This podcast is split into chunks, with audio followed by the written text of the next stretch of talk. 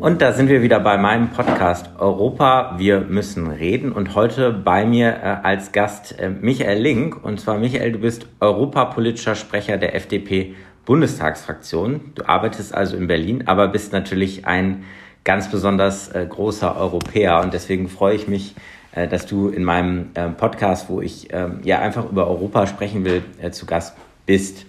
Ähm, Michael, du bist jetzt europapolitischer Sprecher. Was macht der europapolitische Sprecher der Bundestagsfraktion genau? Was macht der Europaausschuss im Bundestag? Wie funktioniert da die Zusammenarbeit? Vielen Dank, Moritz, dass du mich eingeladen hast. Ähm, die Zusammenarbeit zwischen uns ist äh, unglaublich wichtig, damit die Liberalen beim Thema Europa von beiden Seiten her sozusagen ähm, das Richtige tun können. Und von beiden Seiten heißt, Europa findet immer an zwei Orten gleichzeitig statt. Es findet an den, im Europäischen Parlament statt und es findet natürlich auch im Ministerrat statt. Und wer kontrolliert den Ministerrat? Die nationalen Parlamente. Und deshalb sage ich immer, man arbeitet am dem Thema Europa immer an zwei, immer an zwei Strängen, an zwei Legitimationssträngen. Ähm, Checks and Balances, wenn man so will, auch das Europäische Parlament, wo wir wissen, dass mit dir und äh, den anderen FDP-Vertretern starke liberale Vertreter da sind, die aufpassen. Ähm, aber parallel dazu auch im Bundestag, wo der Bundestag ähm, die Pflicht hat, die deutschen Minister, bevor sie abstimmen im Rat, ähm, zu mandatieren, ähm, in einigen Fällen sie auch ausdrücklich zu legitimieren aber vor allem dann, wenn etwas schiefläuft, dann auch einzugreifen. Und da fällt mir alleine jetzt bei der Corona-Frage, wie Jens Spahn immer so als Ratsvorsitzender im Gesundheitsministerrat agiert hat, vieles ein. Also Europapolitik und der Europaausschuss, die sind ganz wesentlich dafür da im Bundestag, um das europapolitische Handeln der Bundesregierung zu legitimieren, zu kritisieren und aktiv politisch zu verfolgen. Und das machen wir.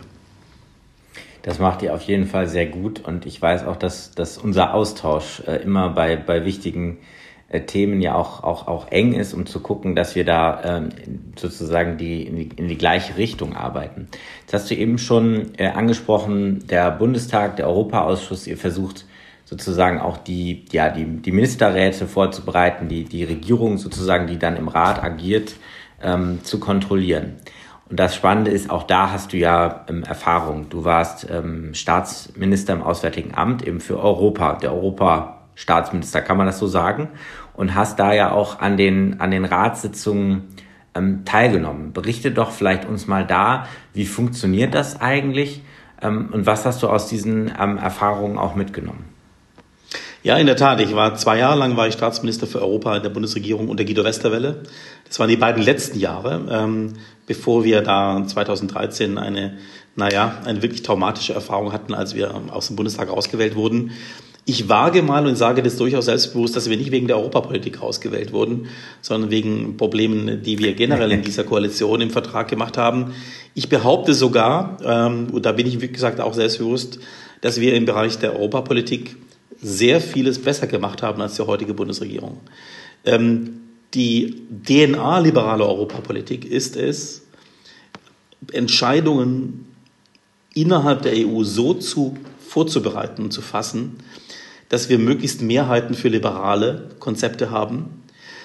Idealerweise, wenn wir regieren, natürlich auch Mehrheiten für Deutschland zu haben, ganz klar, natürlich.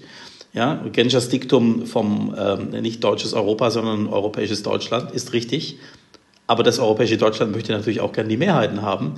Und das ist der Job des Staatsministers für Europa. Er muss durch die Hauptstädte reisen. Vor Corona konnte man das.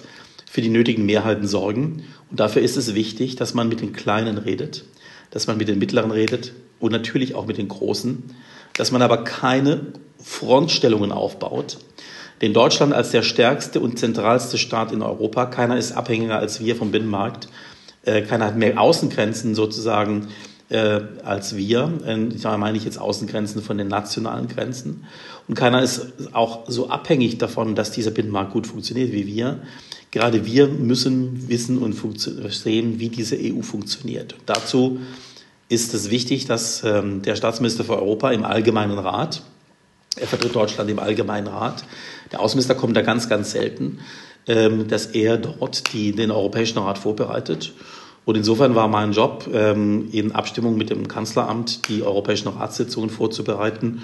Und seit äh, und wir waren damals immer auf Augenhöhe mit dabei, auch mit dem Kanzleramt. Letzten Endes, klar, bei den Staats- und Regierungschefs gibt es immer nur einen und es gibt eben nur einen Regierungschef pro Land.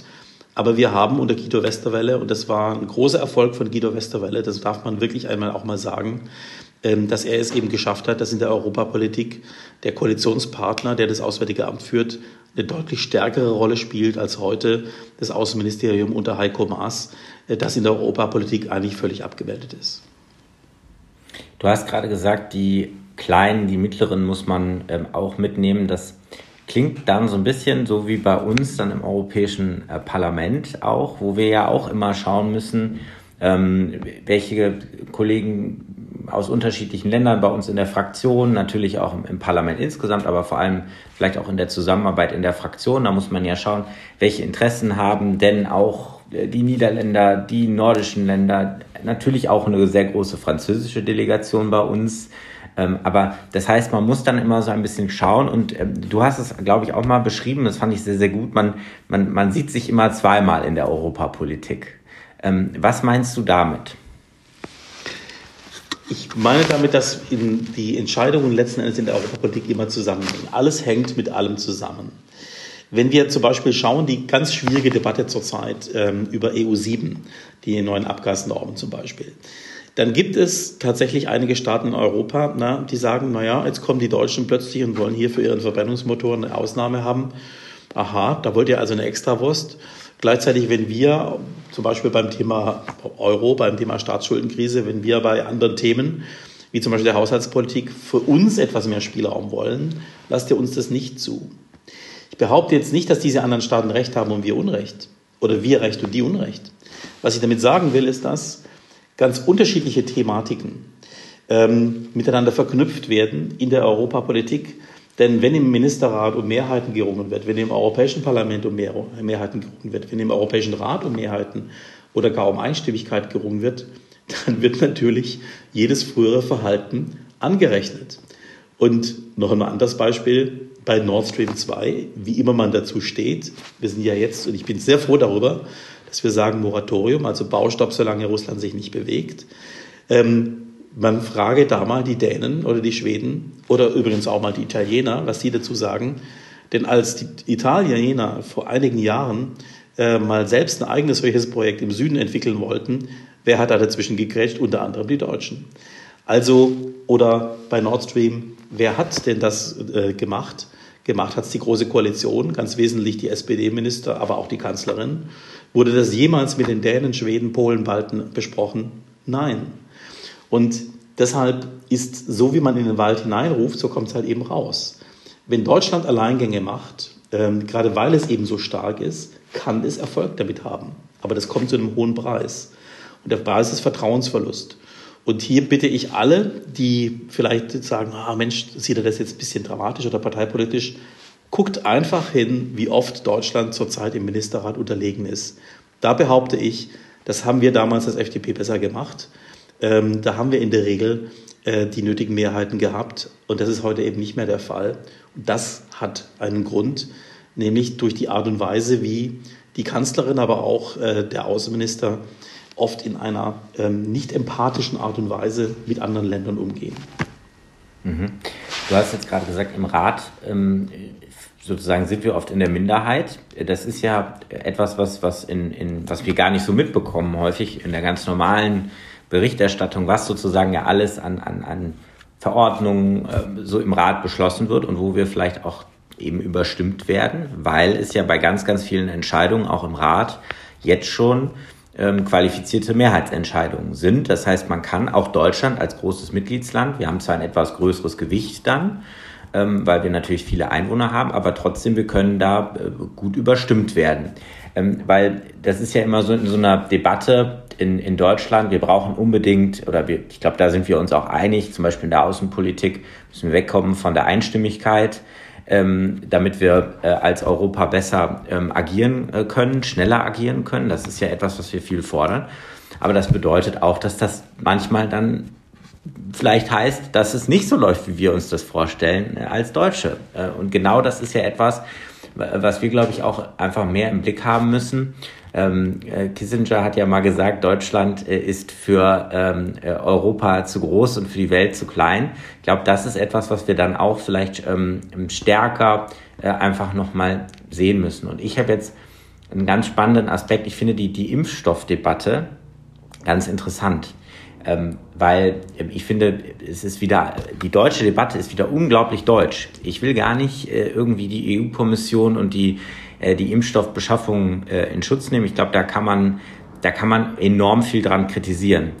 Aber was ich zum Beispiel gemerkt habe und wo ich immer wieder in der Fraktion, wenn ich da so sitze und dann diese europäische Debatte ja auch mitbekomme, überrascht bin, ist dann, wie wird das denn in anderen Ländern gesehen? Für viele kleine Länder ist diese Impfstoffbeschaffung gemeinsam europäisch eine Riesenhoffnung. Die sagen nämlich, wir, wir wären sonst gar nicht dran gekommen, wir hätten sonst gar keinen Impfstoff äh, gehabt.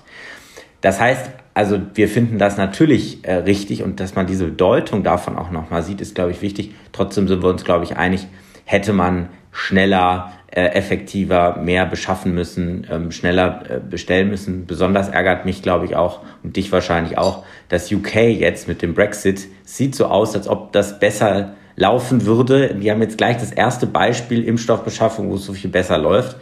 Das ist, glaube ich, kein gutes ähm, Zeichen und äh, ja, da muss sich Europa in genau solchen äh, Fragen auch, auch stärker noch, noch äh, tatsächlich ähm, beweisen und das besser machen. Ne? Also ich glaube, ich glaube, was ganz wichtig ist, ähm, ich komme sofort auf den Impfstoff zurück, aber hier ist ein ganz wichtiger Punkt für uns Liberale. Wir Liberale sind für Transparenz. Ähm, es wäre wichtig gewesen, dass die Debatten im Gesundheitsministerrat im Oktober, November, Dezember, dass die öffentlich gewesen wären. Äh, die Ratssitzungen sind ja in aller Regel, äh, wenn sie nicht gerade legislativ sind, aber das geht ganz kurz, ähm, ihr müsst euch das so vorstellen, äh, oder du musst dir das vorstellen, ähm, am Anfang von, von der Sitzung vom Allgemeinen Rat hat man dann so etwa zehn, ein paar Minuten legislativ. Da wird dann, heißt dann, Achtung, Kameras, da setzen sich alle aufrecht hin, rücken die Krawatte gerade und, und flachsen weniger rum. Und dann wird abgestimmt, ja, und dann wird es ausgeschaltet und dann geht es zur Sache. So, ich finde, und als Liberaler bin ich eigentlich dafür, dass der Rat wirklich auch zu einer zweiten Kammer wird, ja. Zu einer echten mhm. zweiten Kammer. Schon klar, als Vertretung der Mitgliedstaaten, da sollen die Vertreter der Regierung sitzen, ähnlich wie im Bundesrat, aber eben öffentlich, ja. So, und diese Debatten müssen in die Öffentlichkeit. Wenn das so wäre, dann wäre jetzt auch die Frustration, glaube ich, nicht so groß, denn das haben die ja im Gesundheitsministerrat besprochen, das Vorgehen. Ähm, die haben ja auch gemeinsam gesagt, dass da einiges gemeinsam gemacht werden soll, wofür eigentlich die EU gar nicht zuständig ist. Aber es war, ja. es war klug zu sagen, dass wir zum Beispiel die Impfstoffzulassung, und da stehe ich auch heute dazu, dass wir sie gemeinsam durch die EMA machen. Man stelle sich nur mal für einen Moment vor, wir hätten eine rein nationale Zulassung gemacht der 27 Staaten, dann wäre äh, Ungarn wahrscheinlich besonders schnell gewesen aus politischen Gründen hätte dieses oder jenes zugelassen. Und dann wäre ein Race to the Bottom gekommen, wo wir am Schluss weniger Sicherheit gehabt hätten. Ähm, die Zulassung also, das war ganz richtig, das gemeinsam zu machen. Bei der Beschaffung hat man in der Tat unterschätzt, dass man vielleicht da einfach mehrere Wege gehen muss parallel. Ja, und ähm, da, da in der Tat muss man viel Kritik üben, das stimmt. Aber diese Kritik dürfen wir jetzt nicht dazu nutzen, Kritik an dem Projekt Europa äh, zu nutzen, denn Europa selbst lebt ja auch von der Subsidiarität. Europa ist ja im liberalen Verständnis niemals Zentralstaat. Wir wollen ja gerade nicht, dass die EU alles regeln darf. Wir wollen Subsidiarität und Geeignetheit als Maßstab dafür, wo die EU zuständig sein soll. Also eine starke EU bei Währung, Handel, Verteidigung, Außen ähm, und so weiter aber eben bei Kultur, sozialen Sicherungssystemen, auch Steuern, finde ich, muss es Spielraum geben, wo die Mitgliedstaaten selbst zuständig sein sollen und es nur einen Rahmen gibt, den die EU vorgibt. Und über dann, wenn es halt um Sicherheit geht, also hier Impfstoffsicherheit, war die europäische Zulassung absolut richtig. Aber ich wünsche mir, dass diese Debatten endlich öffentlich stattfinden. Und deshalb für mich aus meinen zwei Jahren im Ministerrat ganz klar, diese Debatten hätten öffentlich stattfinden müssen. Dafür kämpfe ich. Ja. Mhm. Ganz spannender Einblick, vor allem auch äh, darin, dass erst, wenn die Kameras äh, da sind, man ganz aufrecht sitzt und danach wird es etwas. Naja, da, da geht es da geht's dann wirklich zur Sache und ich kann dir sagen, da wird gestritten, natürlich gestritten wie die Kesselflicker, ähm, wie Aha. in einem Parlament auch. Ja? Da geht es ja. richtig zur Sache und ich finde, das kann durchaus auch öffentlich sein. Ja, das wäre, weil man dann, glaube ich, auch sehen würde, ja, wo lag es denn konkret? Ich glaube, das ist ganz genau. oft genau. äh, der Punkt. Auch jetzt wieder, ähm, das mag ja sogar gute Gründe haben, dass Osteuropäer zunächst gesagt haben, Mensch, also ähm, wir, für uns ist der BioNTech-Impfstoff so teuer und ob wir den überhaupt so anwenden können und so weiter, dass die da Sorgen haben, kann ich ja verstehen. Aber dann würde das auch klar werden, ja, warum ist diese Entscheidung getroffen? Was jetzt wieder so ein bisschen ähm, äh, so im Mittelpunkt steht äh, in der Berichterstattung, ist so, meine Güte, sind die doof. Ja, ähm, wo ja. ich mir immer denke, ja, ähm, es war doof, wir beide haben die Entscheidung kritisiert, aber es gibt gute Gründe, warum das so kommen ist, irgendwie institutionell und das irgendwie über Transparenz auch nachzuvollziehen und zu sagen, nein, das war nicht die Kommission, sondern am Ende, oder auch die Kommission, aber es waren auch die Mitgliedstaaten. Ähm, das ist ja etwas, was wir jetzt am Impfstoff, glaube ich, super sehen, aber was, was, was grundsätzlich einfach ein, ein, ein, ein Riesenthema ist, wo wir die EU weiterentwickeln wollen. Wo ich im Prinzip schon beim nächsten Punkt bin, nämlich bei der Zukunftskonferenz. Wir wollen ja jetzt über die Zukunft äh, Europas tatsächlich auch sprechen und ihr wollt das sicherlich auch von Seiten des Bundestages und des Europaausschusses ganz intensiv äh, mitbegleiten. Vielleicht für die Hörer nochmal, man hat ja nach der also eigentlich hat Emmanuel Macron schon vor, vor einigen Jahren diese, diesen Vorschlag gemacht, äh, in einer Konferenz wieder über die Struktur der EU zu diskutieren, ob man daran Dinge ändern muss.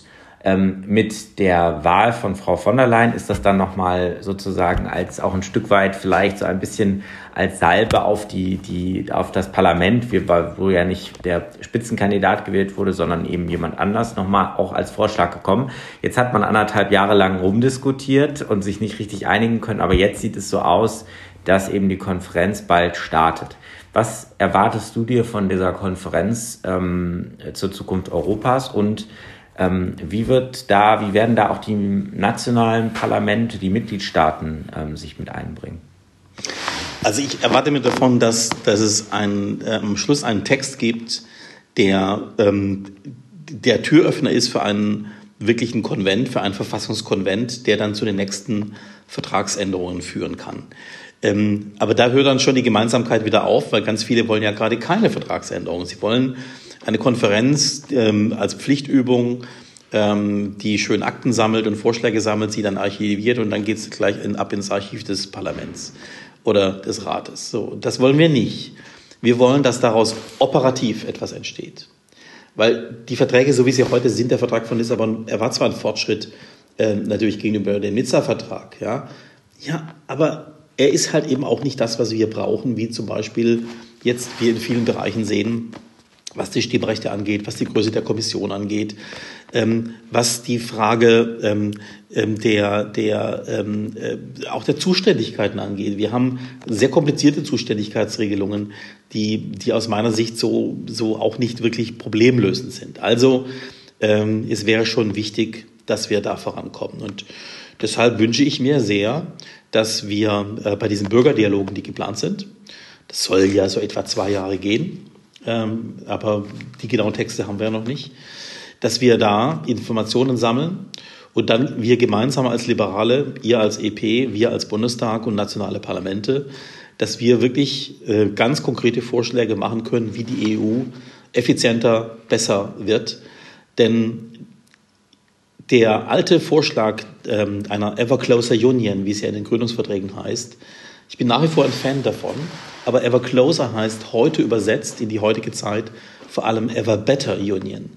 Ähm, closer ist ja kein Selbstzweck im Sinne von zentraler, sondern Closer heißt zusammenstehen äh, und gemeinsam handeln dort, wo wir gemeinsames Handeln brauchen und eben angemessen an die jeweiligen Probleme. Und das wünsche ich mir. Ähm, äh, ich, ist klar, wir kämpfen ja auch gemeinsam, Moritz, für dieses Ziel eines europäischen Bundesstaates, weil ein Bundesstaat ist ja gerade das Gegenmodell eines Zentralstaats, wo der, das Zentrum alles macht.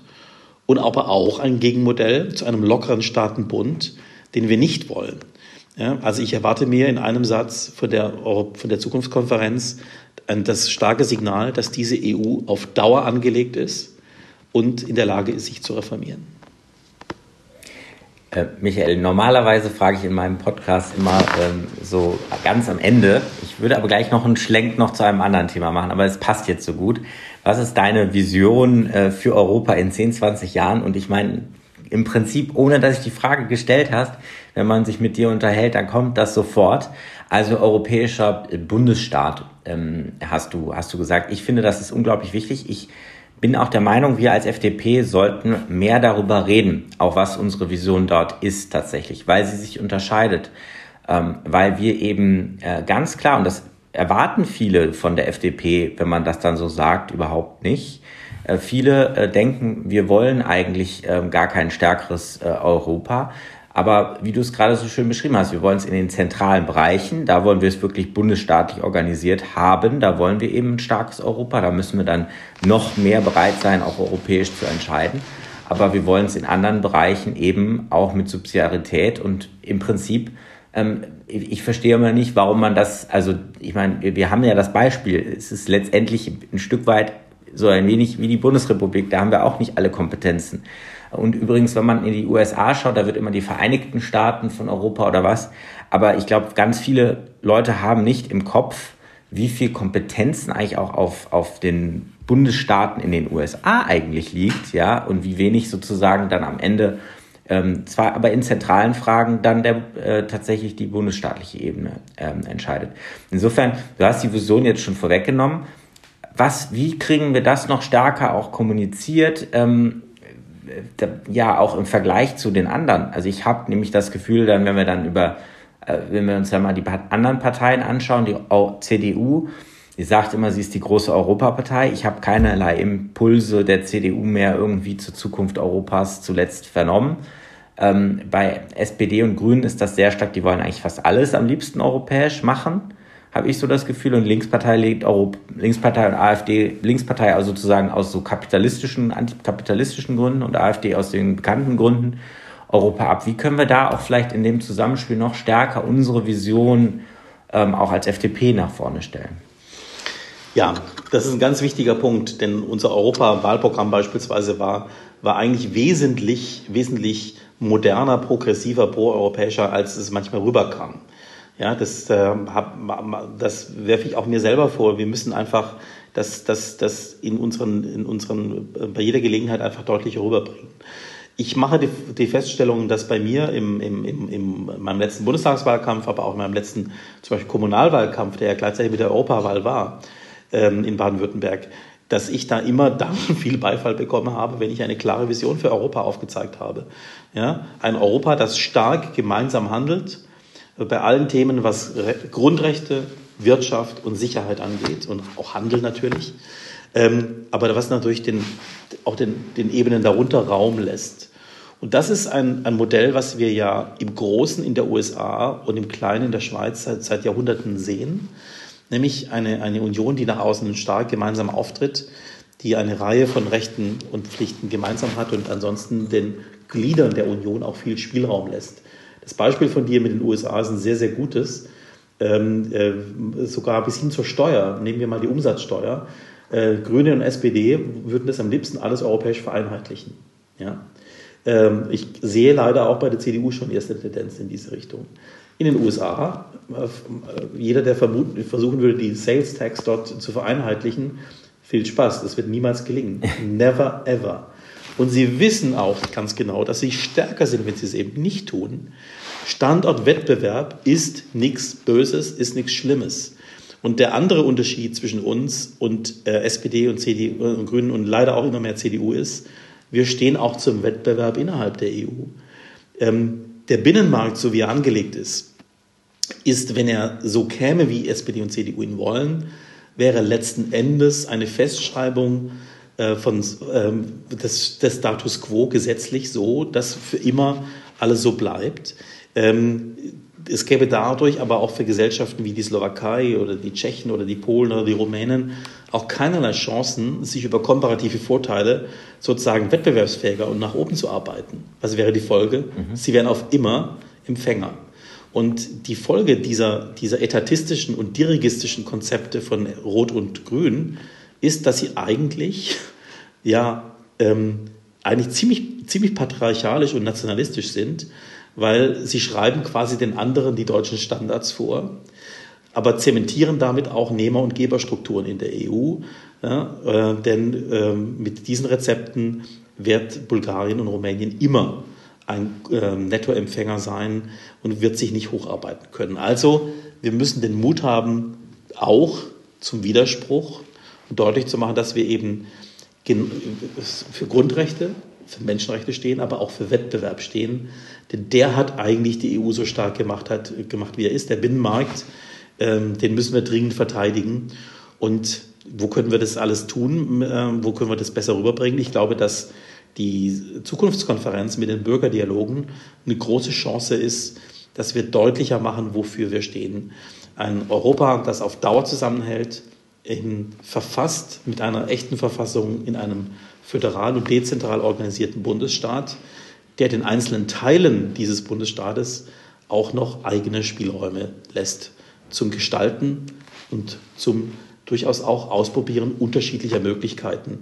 Dabei haben wir übrigens eine super Verbündeten, nämlich die Skandinavier. Ähm, die Skandinavier sind die allergrößten Anhänger der Subsidiarität.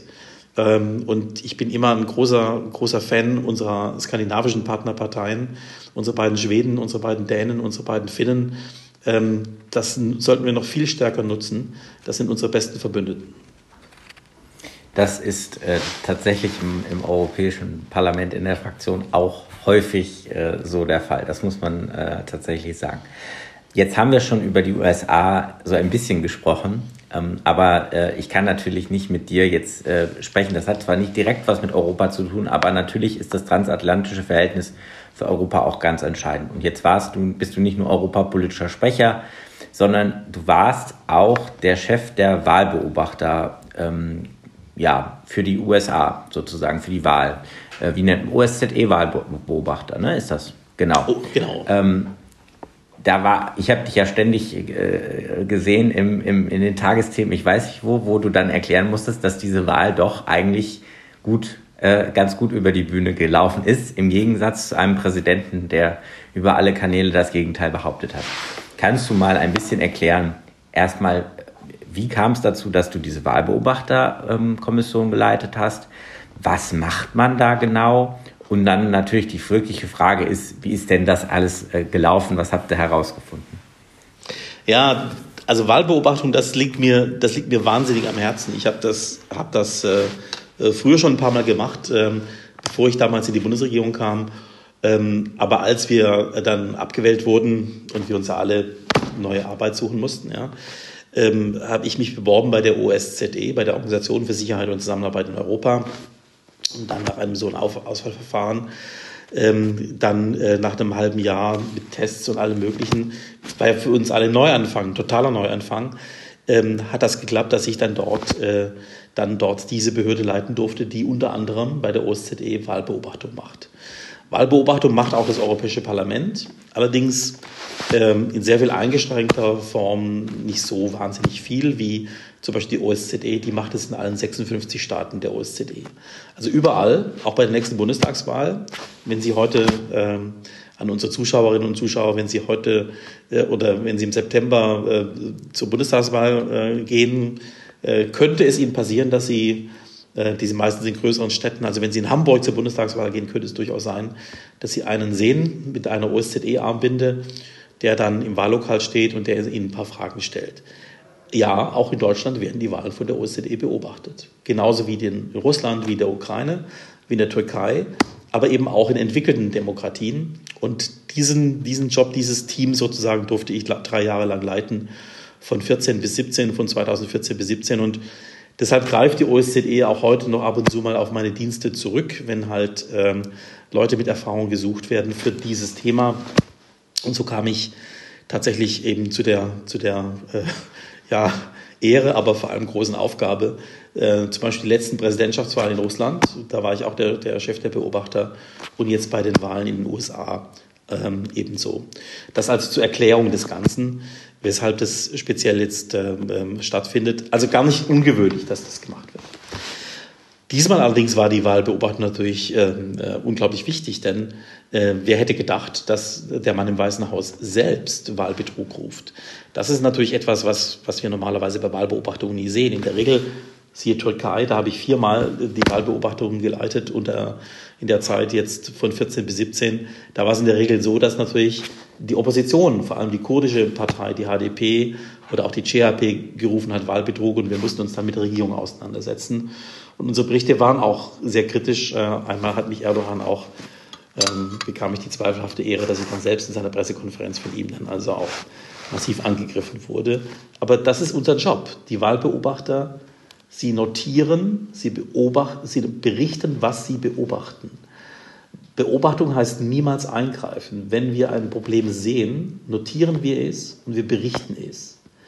Wenn wir aber ein behauptetes Problem, und das war in den USA der Fall, nicht sehen, dann müssen wir auch das sagen. Und deshalb haben wir sehr deutlich in unserer Pressekonferenz und auch hinterher sehr deutlich gesagt, die vom Präsidenten behaupteten Verfälschungen, Manipulationen, Betrugsvorfälle, für die konnten wir keine Belege finden. Ähm, und wir waren dort mit einer starken Vision. Äh, wir arbeiten, das muss man sich so vorstellen, auch immer sehr stark mit inländischen Wahlbeobachtern zusammen. Das ist in den USA ein sehr ausgefeiltes System. Seit äh, den 50er Jahren äh, bereits ist in den USA die nationale inländische Wahlbeobachtung, Tausende von, Zehntausende von Wahlbeobachtern inländisch, sehr verbreitet. Und äh, auch beide großen Parteien selbst machen das übrigens, die Demokraten wie die Republikaner auch. Und auch mit denen haben wir jeweils zusammengearbeitet. Und auch die republikanischen Wahlbehörden von Arizona, Pennsylvania und Georgia ähm, die waren geradezu konsterniert, wie der eigene Präsident ihre Arbeit schlecht redete. Also ich werde nie vergessen eine Unterhaltung mit dem Innenminister von Georgia, äh, Brad Raffensperger, sehr schöner deutscher Name, den er hat und äh, ein unglaublich beeindruckender Mann. Ja, der, der ist gewählter, gewählter äh, Innenminister von Georgia. Der ist selbst direkt gewählt. Der ist gar nicht sozusagen vom Gouverneur abhängig und ist, hat eine unglaublich star starke Arbeit gemacht aber der wurde von, von Präsidenten und seinen Anhängern auf geradezu, auf geradezu äh, extreme Weise eingeschüchtert. Und das ist natürlich eine Gefahr für jedes demokratische System, wenn es von innen angegriffen wird. Ähm, dass die amerikanische Demokratie da standgehalten hat und vor allem die Gerichte, das muss man wirklich sagen, über 70 Prozesse, keinen einzigen hat Trump gewonnen, äh, dass die Gerichte da auch ihre unabhängige Rolle erfüllt haben, ist eine große, ja, ist eine große Erleichterung. Ähm, und es zeigt aber nochmal, dass keine Demokratie der Welt dagegen gefeit ist, von innen angegriffen zu werden. Das sollte für uns die Lehre sein und deshalb müssen wir auch die Gefahren durch die AfD so ernst nehmen, denn letzten Endes versuchen die was Ähnliches. Jetzt gerade in Rheinland-Pfalz und Baden-Württemberg, wo wir sehr viel Briefwahl haben, versuchen die jetzt gerade schon die Briefwahl schlecht zu reden. Mhm. Ja, also, also super spannend, äh, was, du, was du da äh, berichtest und ich glaube auch eine ganz, ganz äh, spannende Erfahrung. Aber ähm, ja, also diese Sorge dann, ich meine, wir haben dann auch die, die, die Kapitol-Szenen gesehen und so weiter. Ähm, da macht man sich ja wirklich auch Sorgen um westliche Werte und Demokratie ähm, äh, insgesamt. Also ähm, wir diskutieren jetzt im Europäischen Parlament äh, sehr stark äh, auch, was heißt das zum Beispiel für die Regulierung äh, von Plattformen, von Internet, ähm, welche Auswirkungen hat das? Aber wir sehen natürlich auch mit AfD, mit anderen, wir sehen so ein ähm, ja, autoritäres, äh, stärker autoritäres Denken, was ja sich gerade eigentlich Europa und der Europagedanke ist ja genau dem äh, entgegengesetzt. Ne? Also insofern umso wichtiger, dass man, dass man genau darüber diskutiert, ähm, ähm, das deutlich macht. Ich sage ja auch immer, wenn wir Richtung USA schauen, ähm, wir dürfen, ich bin ja in der China-Delegation des Europäischen Parlaments, wir dürfen einfach immer nicht vergessen, sozusagen, wo zwischen diesen beiden Mächten wir unsere Rolle da äh, tatsächlich in, in Europa auch, auch, auch finden müssen. Ja, unbedingt, unbedingt, ganz wichtig. Und deshalb, deshalb ist die, die neue Regierung auch so eine große Chance für die Europäische Union. Ähm, das wird, die wird ihre Interessen sehr stark vertreten, auch sehr selbstbewusst vertreten, die neue amerikanische Regierung. Aber sie wird uns als Verbündete sehen und nicht als Gegner. Während Trump eben. Hattest du da konkreten Kontakt auch dazu? Ja, ja, wir haben, wir haben, wir haben, äh, also in seinem außenpolitischen Team kenne ich ein paar Leute, ähm, die äh, auch immer Kontakt mit der FDP gehalten haben, die teilweise hier in Berlin waren, ein paar Jahre als, als äh, Robert Bosch Fellows und so. Ähm, und dann, ganz wichtig, wir als FDP sind die einzige Partei, die sowohl zu Demokraten als auch zu Republikanern wirklich gute Kontakte hat. Das ist bei Republikanern ein bisschen eingeschlafen ähm, in der Zeit, wo halt unsere guten Kontaktleute rausgedrängt wurden ähm, von Tea Party-Vertretern. Äh, äh, aber es gibt immer noch gute Kontakte auch zu, zu moderaten Republikanern. Und ähm, zu ähm, wirtschaftsliberalen Demokraten gibt es und äh, äh, aus, auch aus dem Menschenrechtsflügel der Demokraten gibt es exzellente Kontakte. Aber die Demokraten sind halt ein riesiges Sammelbecken. Sie gehen von, von sozialistisch à la Bernie Sanders, äh, der offiziell nicht mal Parteimitglied ist. Aber diesen Flügel gibt es natürlich ganz stark und dann gibt es gibt's, gibt's so grün angehauchte und dann gibt es klassische Sozialdemokraten, aber es gibt auch einen ganz starken, großen wirtschaftsliberalen Menschenrechtsflügel, der ähm, ähm, sehr gut zur FDP passt. Und, und da haben wir ganz viele äh, äh sehr gute Ansprechpartner. Ähm, ich gucke auch immer drauf, dass ich so, so mindestens äh, alle sechs Monate mal in die USA fahre und einfach die Kontakte ähm, im, im Parlament halte, weil das ist für uns halt unglaublich wichtig. Es ist halt unser bester Verbündeter letzten Endes wenn das wieder äh, durch Corona auch wieder geht, dass man, dass man tatsächlich hinreist. Aber du hast schon gesagt, jetzt sind wir so ein bisschen vom Europathema abgekommen, aber es ist einfach wichtig, auch über die USA äh, zu sprechen. Und du hast gesagt, natürlich muss man dann hin, man muss miteinander sprechen. Das sage ich bei äh, Europapolitik auch immer. Deswegen heißt mein Podcast Europa, wir müssen reden. Und äh, lieber Michael, vielen Dank, dass wir miteinander über Europa sprechen konnten. Und ich danke dir ganz herzlich und freue mich auf das, was ansteht. So, ich hoffe, der Podcast hat euch heute wieder gefallen. Wenn ja, dann lasst doch einfach eine gute Bewertung da, teilt den Podcast mit Freunden oder schreibt mir Feedback in die Kommentare.